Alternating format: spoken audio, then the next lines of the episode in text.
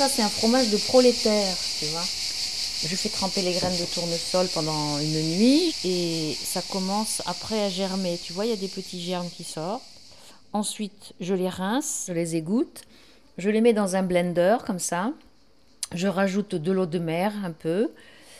Cette eau, elle est prélevée où il y a un vortex. Donc, euh, il y a des nutriments, des Et micro-organismes. donc, tu mélanges ça avec euh, Avec- les graines de tournesol. Et tu mets pas autre chose hein? Non, non. Si c'est trop épais, je mets un peu d'eau avec, mais il n'y a que ça. Je fais une pâte que je vais mettre dans un torchon et je le laisse euh, 24 heures. Ensuite, je le mets en forme. Alors là, c'est avec du poivre. Je mets du poivre au fond, je mets le fromage, la pâte de, de tournesol. Je fais un- avec un emporte-pièce comme ça, tu vois.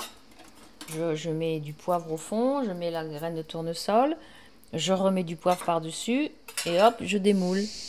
Alors parfois c'est à l'échalote, là c'est au poivre. Et je le mets affiné dans mon petit cage à fromage que j'ai fabriqué. Eh Oui, décris-la moi un peu. C'est des petits supports de bois.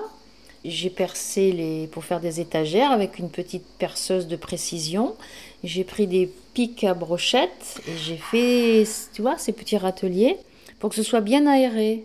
Ce qui fait que je pose mon fromage sur un papier à- de cuisson et il se, il s'affine.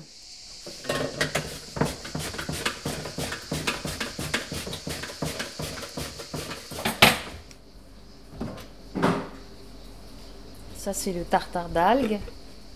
Des algues fraîches aussi. Alors, je les fais dessaler. Euh, je les fais dessaler deux fois 10 minutes.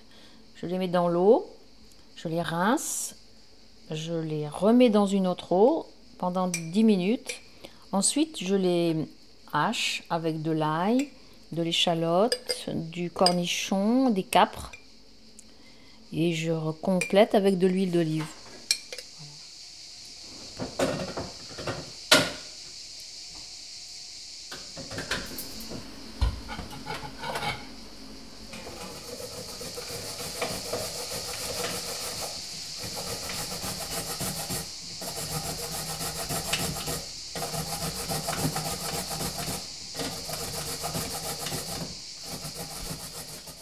J'ai utilisé les graines de tournesol, pas pour faire du fromage cette fois-ci, mais pour faire un pâté.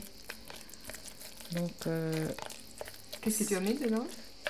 il y a du concombre, des graines de tournesol, du jus de lactofermentation, euh, de la poudre d'ortie et un peu de poudre de moringa. Mais c'est un peu acide, hein, donc c'est particulier. Toutes, mes épluchures de légumes vont être utilisées pour nourrir deux vieux chevaux qui sont à. Je prends mon vélo, je mets une demi-heure, deux, trois fois par semaine, parce que comme je mange que des fruits et des légumes, j'ai beaucoup. Et comment tu les as trouvés Mais écoute, c'était pendant le confinement. euh, J'allais marcher pendant. euh, Je faisais 12 km à pied tous les jours. Et je faisais toujours le même circuit. Et il y avait ces deux vieux chevaux que je trouvais vraiment. Je disais, oh là là, ils sont mal. euh, en- Vraiment, il y en a un qui est à l'article de la mort. Donc tous les jours, je passais devant ces vieux chevaux et je leur cueillais un poignet d'herbe, tout ça. Et puis en fait, j'ai su que c'était les chevaux de la sœur d'un voisin qui lui portait toutes ces épluchures de légumes. Et en fait, c'était des chevaux qui étaient utilisés par des laboratoires pour faire des prises de sang. Ils de- devaient leur tester des, je pas, des médicaments et ils leur faisaient des, ils leur la sœur d'un voisin dit bon bah il y a une association qui s'occupe de ça, de, de s'occuper des vieux chevaux en fin de vie. C'est pour ça que je l'ai trouvé en mauvais état quoi. Celui que je trouvais en très très mauvaise forme, je le voyais plus. Je dis ah c'est bizarre, je vois plus le petit poney là. On dit bah il est mort. Alors maintenant il y en a deux autres.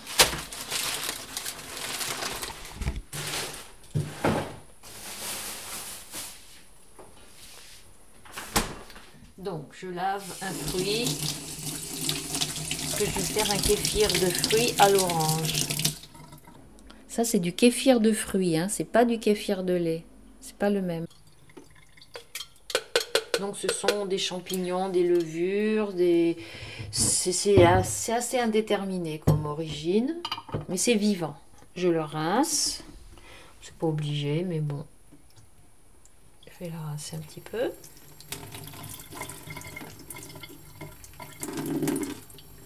Voilà, donc je le mets dans un récipient.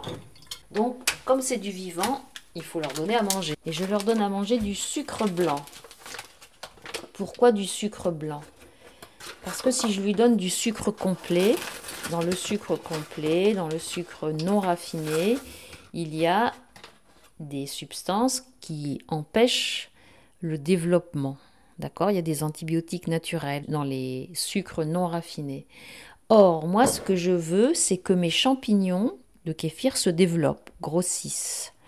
Donc, si je leur donne à manger un sucre complet, ben, ça va faire antibiotique, ça ne va empêcher de se développer.